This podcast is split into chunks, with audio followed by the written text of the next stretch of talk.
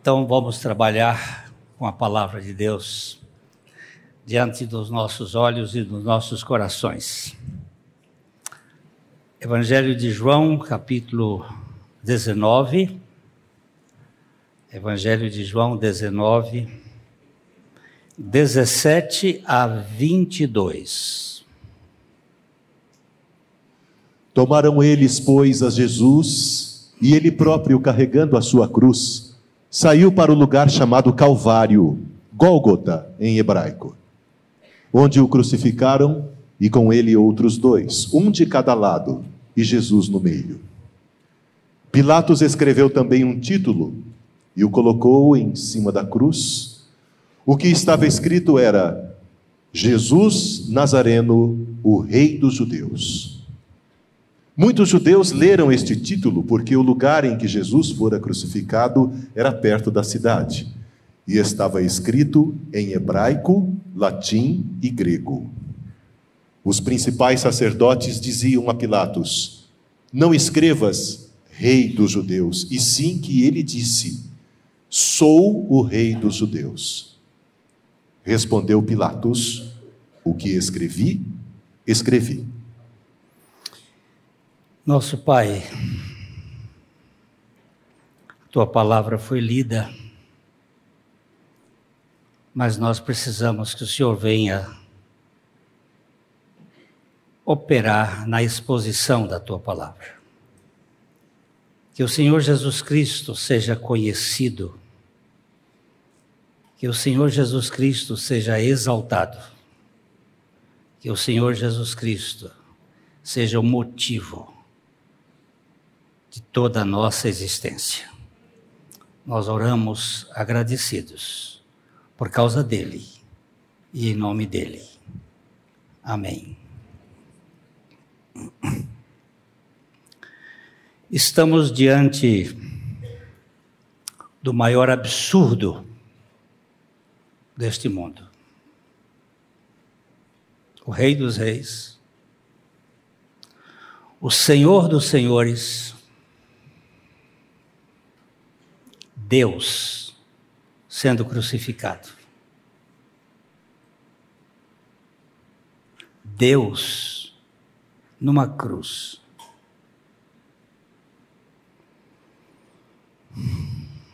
Deus na cruz é inconcebível. Estamos diante do episódio mais importante do universo. Mais do que a criação do cosmos, é a redenção da criatura.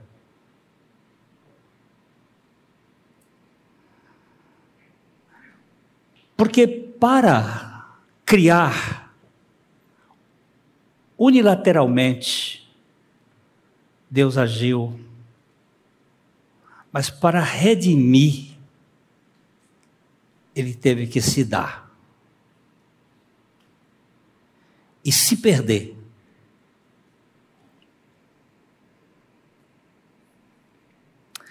Deus criou o ser humano e colocou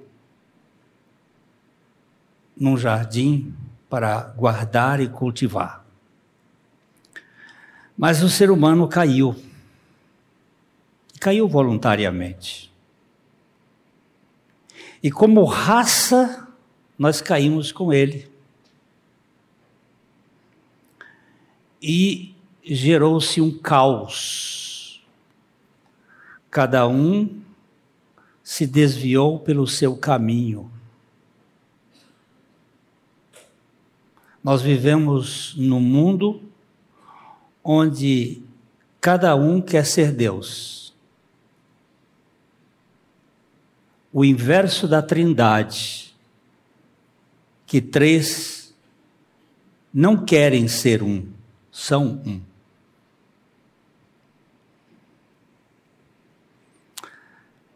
Mas a encarnação e a crucificação de Cristo, Cristo Jesus, é bom a gente sempre guardar isso. Cristo, Deus, Jesus, homem. Cristo, o Filho de Deus, Jesus, o Filho do homem, as duas naturezas unidas inseparavelmente. Cristo Jesus encarnou-se para realizar a coisa mais importante deste mundo. Ele veio ao mundo para esta hora. Tudo que ele fez antes e tudo que ele fará, fez e fará posteriormente decorre desta hora. Em João capítulo 12, versículo 27, no momento em que os gregos queriam vê-lo, queriam conhecer, a gente não sabe exatamente quem eram estes gregos, se eram judeus gregos ou se eram pessoas da cultura grega, eram sim. Mas quem eram esses gregos que queriam conhecer Jesus, queriam ver Jesus. Neste momento, Jesus faz uma declaração que deve chamar a nossa atenção. Agora está angustiada a minha alma, e que direi eu? Pai, salva-me desta hora? Mas precisamente com este propósito, vim para esta hora. Desde o momento em que ele realiza o primeiro milagre lá em Caná da Galileia, naquele casamento que estava tendo um problema, como normalmente os casamentos têm problemas, têm carências, têm falta. Ali naquele casamento faltava vinho, que é um símbolo da alegria, e em muitos casamentos, eu posso dizer com mais precisão, em quase todos os casamentos, falta dose suficiente de alegria. Mas desde aquele primeiro milagre, quando Maria disse para Jesus: Eles não têm mais vinho, Jesus disse: Ainda não chegou a minha hora. E dali para frente ele repete seis vezes: Não chegou a minha hora não puderam prendê-lo em certo período porque não havia chegado a sua hora. Mas agora ele diz aqui: chegou a minha hora. Que hora é essa? É a hora da cruz. Essa semana o, autor, o ator Mário Gomes fez um boletim policial denunciando uma professora que colocou uma questão numa prova com um crucifixo de Jesus dizendo: bandido bom é bandido morto. Essa afirmação sarcástica e blasfema, porém, é uma verdade insofismável. Bandido bom é bandido morto. Só que Jesus não estava morrendo como bandido, ele estava morrendo pelos bandidos. Ele não era o bandido, mas eu era. E eu precisava morrer. Então, essa blasfêmia desta moça é uma blasfêmia, sim, porque havia um sarcasmo na sua mensagem, mas, na verdade, ela precisa saber. Ah, se eu pudesse falar com essa professora, eu ia dizer: bandida, você já foi crucificada ali na cruz com Cristo. E bandido morto bom é bandido morto.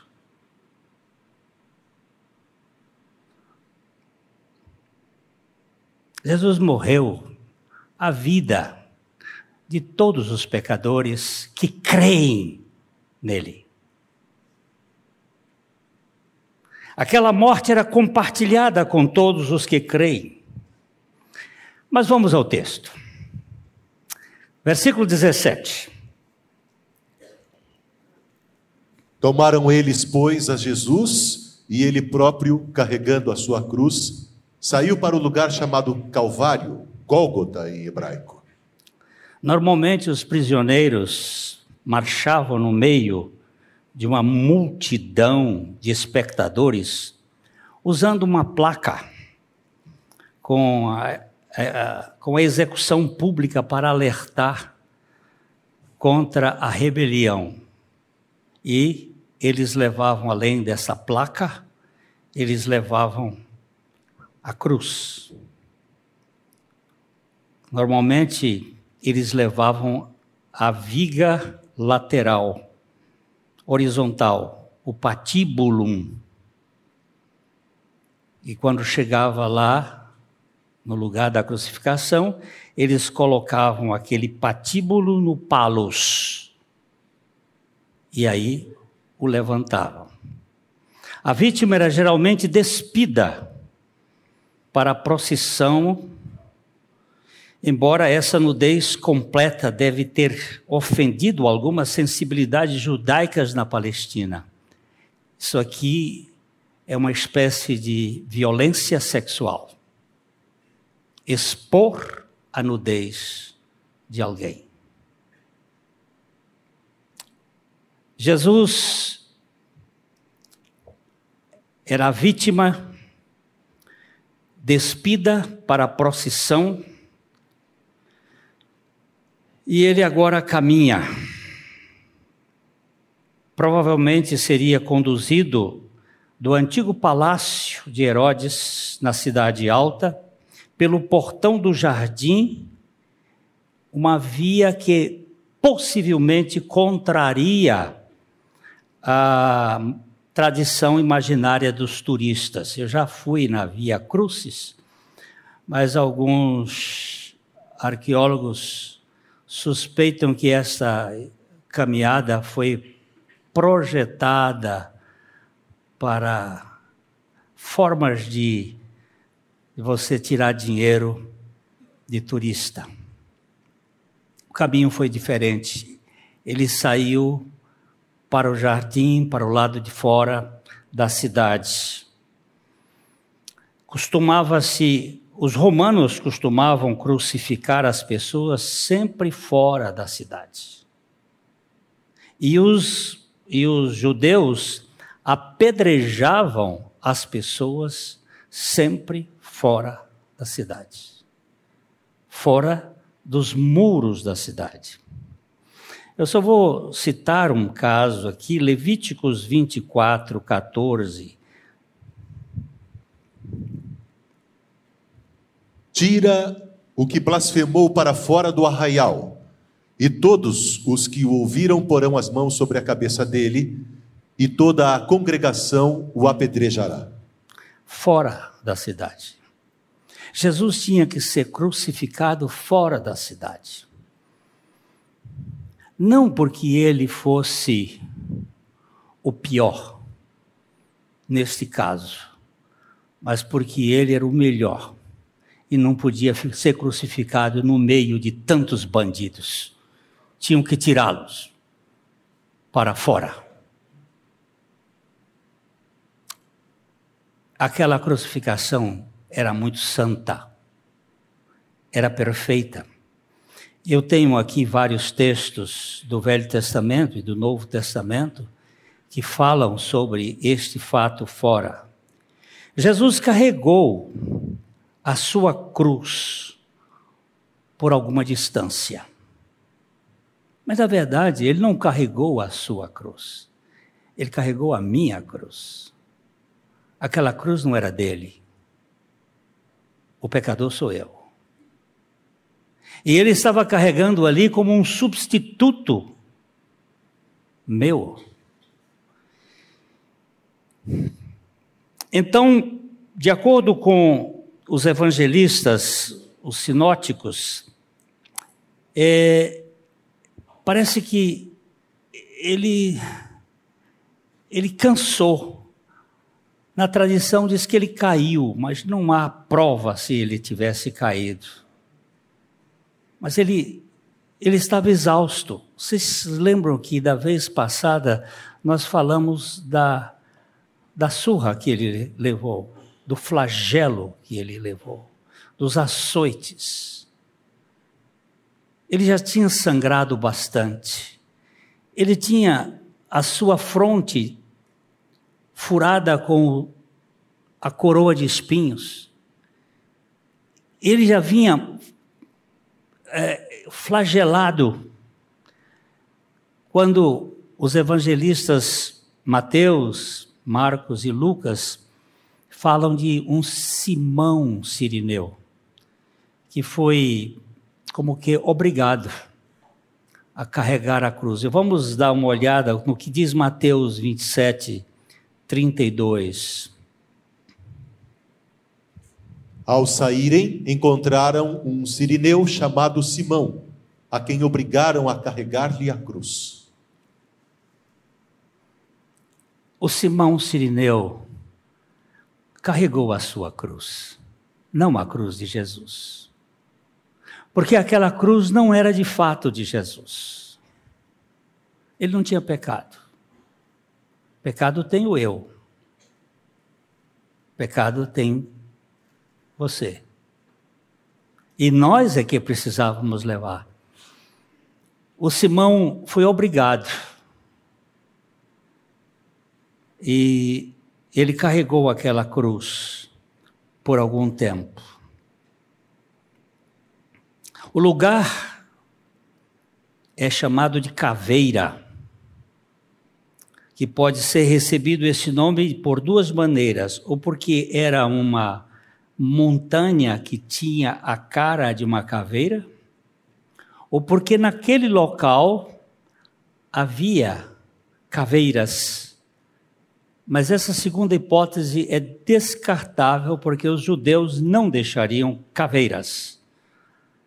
Então, a possibilidade é de que realmente o local fosse um lugar que tivesse a cara de uma caveira. Até pouco tempo, do lado de fora das, dos muros de Jerusalém, aquele local estava bem mais fácil de ser identificado. Agora, com a erosão, os ônibus passando e trepidando ali, porque é uma estrada onde passa muitos ônibus, e as chuvas e o vento, ele está deformado mas ainda se pode ver ali. E foi daquele local que Gordon, o general Gordon, percebeu que possivelmente ao lado daquele local tivesse um jardim e que ali foi o local onde Jesus foi sepultado. Mas os arqueólogos lutam com essas possibilidades. O fato é que Jesus foi levado a esse lugar da caveira para ser crucificado. Uma crucificação era algo terrível de se ver. William Barclay, um expositor bíblico, ele diz: os próprios romanos o viam como com estremecimento de horror. Muitos deles não ficavam para ver, porque era uma cena muito dolorosa e tétrica. Uma pessoa crucificada poderia levar 24, 48, 72 horas, perdendo sangue, preso nos pés, para respirar, ele tinha que fazer um esforço para o diafragma suspender. E o sofrimento era atroz. Normalmente, gritos horripilantes, choros. Mas o nosso Senhor, Ele não abriu a sua boca não houve gemido, como uma ovelha muda perante os seus tosqueadores. porque ele voluntariamente deu a sua vida por mim, para me tirar da escravatura do pecado. Cícero disse, declarou que a morte de cruz era mais cruel e horripilante que alguém poderia ver. Tácito diz que era uma morte desprezível até mesmo para os rebeldes. A morte na cruz foi aparentemente inventada pelos persas, porque eles não queriam que as pessoas morressem no chão, porque a terra é sagrada. Eles tinham que se morrer pendurados. E ela foi importada para o Mediterrâneo pelos cartagineses e foi aperfeiçoada pelos romanos. O ponto básico era combinar vergonha com sofrimento, com angústia, pois o sofredor pairava no ar lenta e tortuosamente para morrer. Dor acima de qualquer tipo de dor que você possa imaginar. A minha esposa teve tem sofrido desde 2019 com consequências do herpes zoster. É uma dor que às vezes eu eu não posso imaginar Dizem que a dor mais profunda é a do tétano. As contorções são piores. Outros dizem que é a dor de rim, mas alguns riem que a dor de rim não é tão forte assim. Nós temos um, um médico aqui que ele pode dizer se dói muito assim, mas a dor de cruz é inimaginável.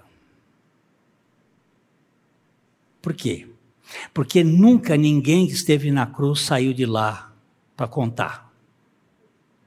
E aquele que ressuscitou não contou do seu sofrimento. Porque por causa da alegria da cruz, ele suportou, da salvação, ele suportou a cruz e não fez caso da ignomínia, da vergonha. Isso é demais para minha cabeça. A flagelação que precedia a crucificação era tão brutal que muitas vezes muitos não conseguiam sobreviver. E é aparentemente por causa da perda do sangue que Jesus sofreu e da violência de sua surra que os outros evangelhos registram que ele precisava de ajuda para carregar a cruz. João interessado em enfatizar o alto domínio de Jesus, ressalta que Jesus começou levando a sua própria cruz, que não era dele, era minha, era sua. Versículo 18. Onde o crucificaram e com ele outros dois, um de cada lado, e Jesus no meio. O Senhor Jesus foi pregado na cruz, os pés. Alguns dizem que não é aqui na palma da mão, é aqui no punho. Aqui nós temos oito ossículos. Vamos ver se eu lembro. Escafoide, semilunar, piramidal, psiforme, trapézio, trapezoide, grandioso e unciforme. Pá!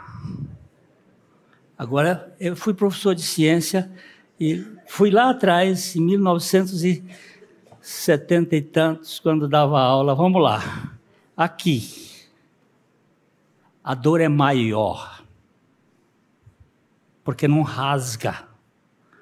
E o prego, meu irmão, não é prego feito em fábrica. Era prego de ferreiro. ali naquela cruz. Jesus foi levantado. Quando levantava e batia, era uma dor cruciante. O único homem perfeito que já viveu na terra recebeu como trono uma cruz. Essa foi a recepção que a criação deu para o Criador e que os pecadores deram para o Salvador. A única, o único trono que Jesus teve foi uma cruz. Mas o período em que ele foi levantado, algo extraordinário aconteceu. Naquele momento, algo fora de série. João capítulo 12, versos 32 e 33. E eu, quando for levantado da terra, atrairei todos a mim mesmo. Isto dizia, significando de que gênero de morte estava para morrer. Aconteceu algo fora do comum. Eu, quando for levantado da terra, isso significava o modo de morte que ele havia de morrer, que era a morte de cruz quando fosse levantado. Quando eu for levantado da terra, atrairei todos a mim mesmo.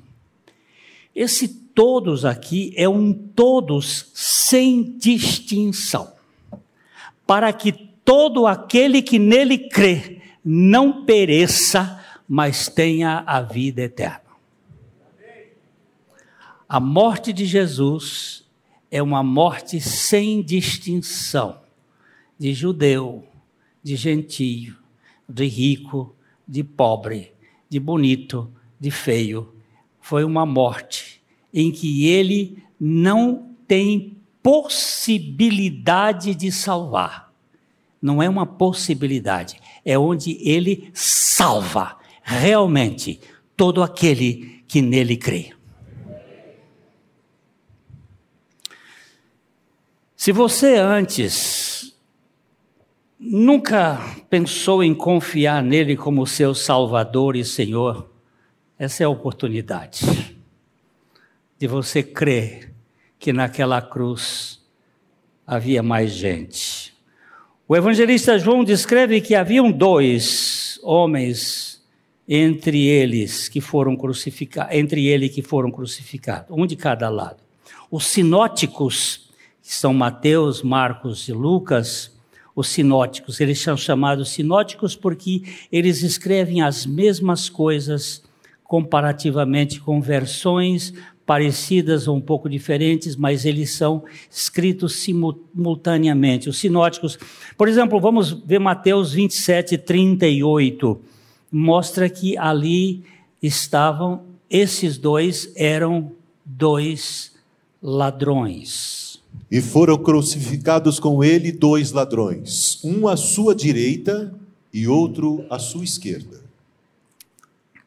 Eu sei que mais para frente nós vamos tratar desses dois ladrões, mas hoje a gente só vai passar aqui. A palavra ladrão que aparece no grego é a palavra lestes e não kleptes. Lestes é o termo ladrão no sentido de saqueador.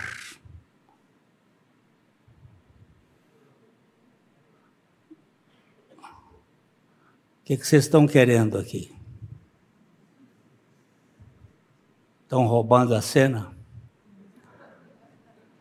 Esses são os ladrões saqueadores, ladrões violentos, ladrões, os kleptons é aquele que rouba a carteira. O ladrão salteador é aquele que rouba dinheiro maior para não construir hospital. Esses são os lestes, não os cleptos. São aqueles que geram muito mais agressão com o seu roubo. Possivelmente fossem dois revolucionários que o Império Romano estava cortando. É, o termo, então, chama atenção para isto, e o profeta Isaías, profeta Isaías, 53, 12, fala que esses cleptos, esses ladrões, eles eram transgressores, e no sentido transgressores contumazes. Por isso eu lhe darei muitos como a sua parte, e com os poderosos repartirá ele o despojo. Porquanto derramou a sua alma na morte, foi contado com os transgressores. Contudo, levou sobre si o pecado de muitos e pelos transgressores intercedeu. Você prestou atenção? que Jesus orou pelos ladrões, os transgressores, foi contado com os transgressores. Levou sobre si o pecado de muitos. Presta atenção na Bíblia, não levou o pecado de todos, mas de muitos. Por que não de todos? Porque aqueles que não creem, ele não levou o pecado deles. Ele levou o pecado de quem crê. E quem crê é o mistério do Espírito Santo confessá-lo do seu pecado. E pelos transgressores intercedeu. Nós vamos, quando estivermos tratando sobre os, os dois lentes, sobre os dois transgressores, nós vamos verificar que por causa da intercessão de Jesus, um deles foi salvo. o outro se perdeu eternamente. Eles eram malfeitores, mas naquela cruz do centro, dois à direita e à esquerda, quando eu estava lá em Cacoalzinho, foram tirar um retrato do reverendo Hernandes, o pastor Estevão, e me puseram do lado esquerdo. Né? Eu disse: aqui eu fui defenestrado da salvação. Puseram o Hernandes, que é um grande expositor bíblico, e o Estevão do lado direito. Eu digo: o ladrão da direita foi salvo, da esquerda ficou. Ficou perdido. É, meus irmãos, Jesus, naquele momento em que ele foi para a cruz, tinha mais gente com ele. Tinha mais gente. Ele não estava sozinho, não. Naquela cruz do centro, ele morria a morte dos bandidos sórdidos, como eu. Mas ele não estava sozinho. Há um hino que diz assim: em solidão, o Salvador orou lá no jardim. Amargo cálice bebeu, sofreu ali por mim. Tão só, tão só, levou a cruz a sós e deu-se para salvar os seus, sozinho lá morreu, tão só por nós. Estando só o Salvador, julgado foi por nós, de espinhos coroado foi, abandonado a sós. Em solidão morreu na cruz, só para salvar os seus. Abandonado foi por Deus, a vida deu a nós. Há muita coisa certa nessa poesia, mas nem tudo. Ele não estava só. Cristo não estava só naquela cruz. É que nós olhamos só o lado físico, nós não olhamos o lado espiritual. Jesus, sim, foi abandonado pelo Pai, mas ele foi abandonado pelo Pai por minha causa. Foi o meu pecado que o matou.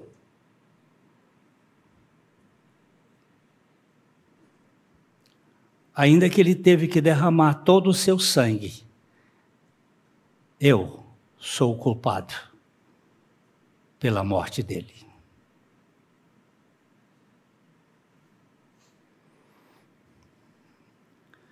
No Salmo, 90, no Salmo 22, verso 1, ele mostra exatamente este ponto aqui. Quando ele gritou: Meu Deus, meu Deus. Pode ler. Deus meu, Deus meu, por que me desamparaste? Por que se acham longe de minha salvação as palavras de meu bramido? Quantas horas Jesus passou na cruz? Seis horas. Das nove da manhã às três da tarde. O que, que acontecia todos os dias em Jerusalém às nove da manhã e às três da tarde? Sacrifício. O sacrifício da manhã e o sacrifício da tarde. E Jesus ficou das nove da manhã às três da tarde, num sacrifício para salvar um povo para ele. Naquele momento, três horas, das nove da manhã a meio-dia, ele estava morrendo por mim. Ao meio-dia, vamos ler Isaías 53, 6. Isaías 53, 6. Todos nós andávamos desgarrados como ovelhas, cada um se desviava pelo caminho, mas o Senhor fez cair sobre ele a iniquidade de nós todos. Presta atenção nesse texto, queridos cada um desviado pelo seu caminho. Mas quando ele estava ali na cruz, o Senhor fez cair sobre ele, ele quem? O servo sofredor. Quem é o servo sofredor? Jesus. Fez cair sobre ele o quê?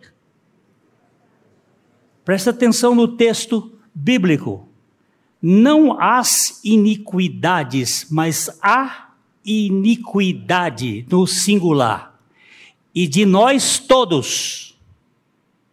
Ou seja, ele recebeu ao meio-dia aquilo que há de mais nojento em nós, que é a, a nossa natureza de pecado, a iniquidade.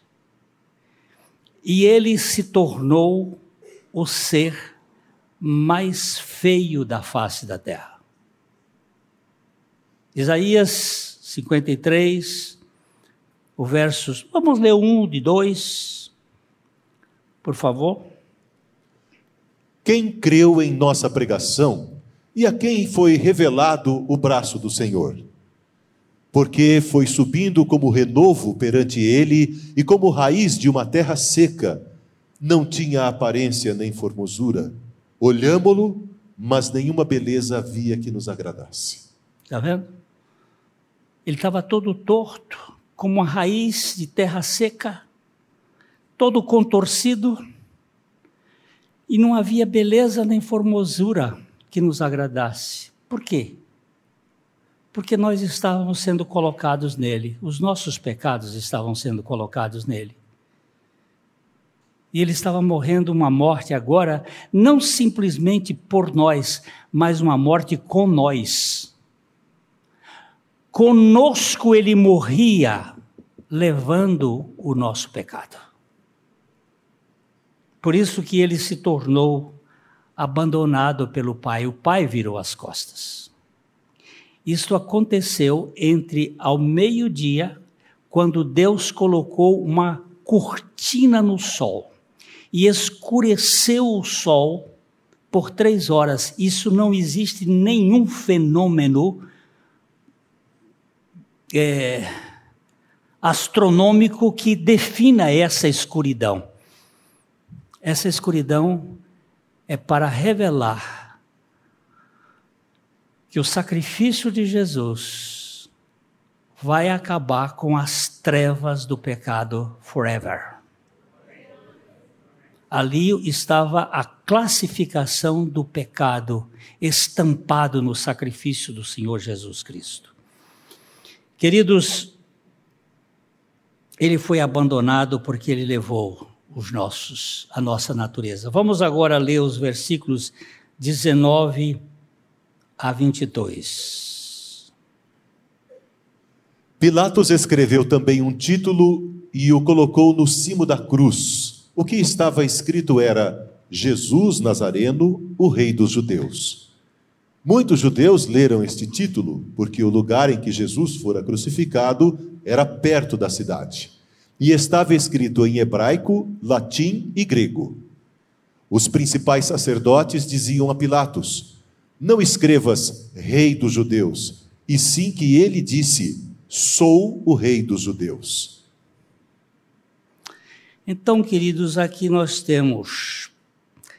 Era costume colocar um título acima da cabeça do crucificado, indicando o crime. Pilatos ordenou que na cruz central fosse colocado o título Jesus Nazareno, Rei dos Judeus. Por que Jesus foi morto? Por um crime de ser Rei dos Judeus. Ele estava escrito em hebraico, a língua sagrada dos patriarcas e profetas. Estava escrito em grego, a língua musical e brilhante que dava alma aos objetos dos sentidos e corpo às abstrações da filosofia. Na língua latina, o dialeto do povo originalmente o mais forte de todos os filhos dos homens.